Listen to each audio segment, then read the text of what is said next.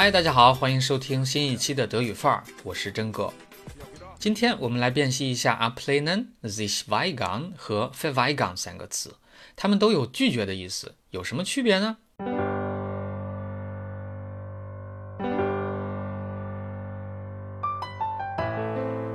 首先，我们看看表面的形式，相同点啊，三个词都是及物动词，但是具体的用法可是有差别的。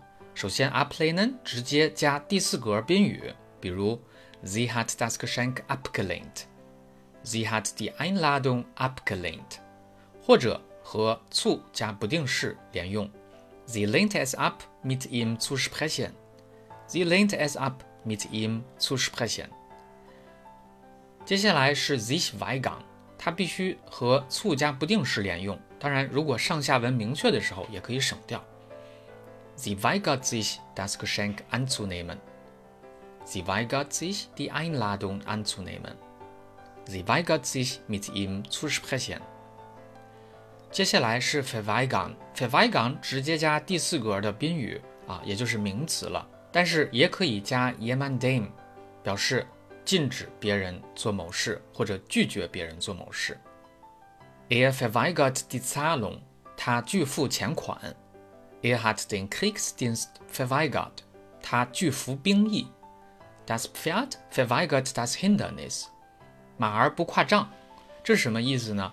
其实是马术比赛里边，如果参赛的马匹不跨过障碍，那么就是 Das Pferd verweigert das Hindernis。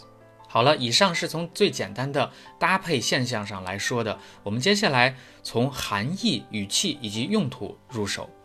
首先，upleinen 总是主观的，也就是说，它不能像 verweigern 那样可以对别人发出禁令。比如，er lehnt es ab einzutreten，这个表示他自己拒绝进入。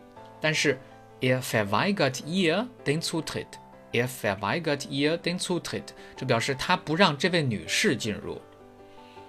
接下来，我们从语气上看，upleinen 它是最平和的。什么情况呢？通常是别人提供了帮助、建议、产品或者服务等等，那我礼貌地拒绝对方，也就是谢绝。Sie hat das Geschenk abgelehnt. Sie hat die Einladung abgelehnt. 那么在书面或者是正式的用法当中，ablehnen 也可以表示官方的机构对申请者的拒绝。Die Behörde hat meinen Antrag abgelehnt. Sein Gesuch wurde abgelehnt. 最后 a p l a n e n 还有一个其他两个词都不包含的意思，那就是谴责。英语的 condemn。Die Regierung lehnt Gewalt in jeglicher Form kategorisch ab。那么这里指的是 etwas für schlecht halten，认为某事是不好的、不足取的。接下来我们来看一下 sich weigern 这个词和 a p l a n e n 一样，同样也只能表达主语自己的拒绝。啊，不能用在拒绝别人上啊。但是呢，this weigern 不能像 ablehnen 那样直接加第四格宾语，而是一定要用 zu 和不定式。那么在含义上和 ablehnen 有什么区别呢？我们看两个句子：Ich lehne es ab einzutreten。这个表示我面前有两个可能性，可以进，可以不进去。那我选择不进去。Ich weigere mich einzutreten。这时表示别人要求我进，但是我拒绝了。所以大家可以看出，this weigern 总是包含了别人要求乃至强迫我做某件事情，我拒绝。我们再看几个例子：Ich weigere mich in dieses Auto zu steigen。别人让我上车，我拒绝。Ich weigere mich deinen Dreck wegzuputzen。你让我打扫，我才不打扫呢。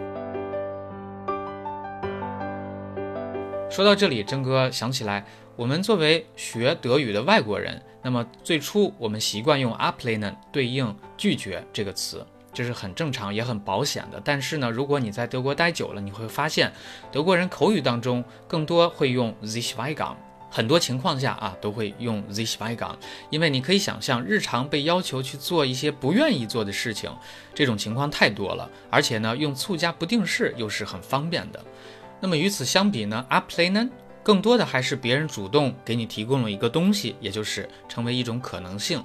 那么你拒绝他，或者礼貌的 dankend 把他拒绝了。最后，我们来看一下 verweigern。verweigern 语气比 ablehnen 要强烈的多，也就是说，不论对方是否是强迫你，还是出于好意，如果你用 verweigern 表示言辞拒绝，er verweigert dem Polizisten den Zutritt in die Wohnung。这有可能警察他有搜查令，他是有这个权利进入的。但是呢，如果你用 verweigern，就是表示严正的拒绝，拒不放人进屋。Er hat den Vorschlag verweigert。你可以看到，虽然说 f o r s c h l a g 只是别人的一个提议，但如果你主观上反应特别强烈，那么就是言辞拒绝，用 verweigern。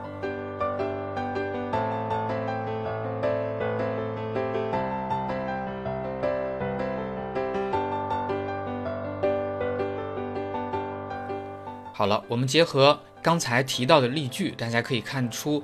f e v i g a n 往往和被迫的要求相搭配。那么，比如说人要服兵役，马你参加比赛必须去跨障碍，那么都是某种义务。如果说要拒绝，那么就用 f e v i g a n 好了，今天我们辨析了 aplenen、z i s h v i g a n 和 f e v i g a n 三个词的细微差别，大家都明白了吗？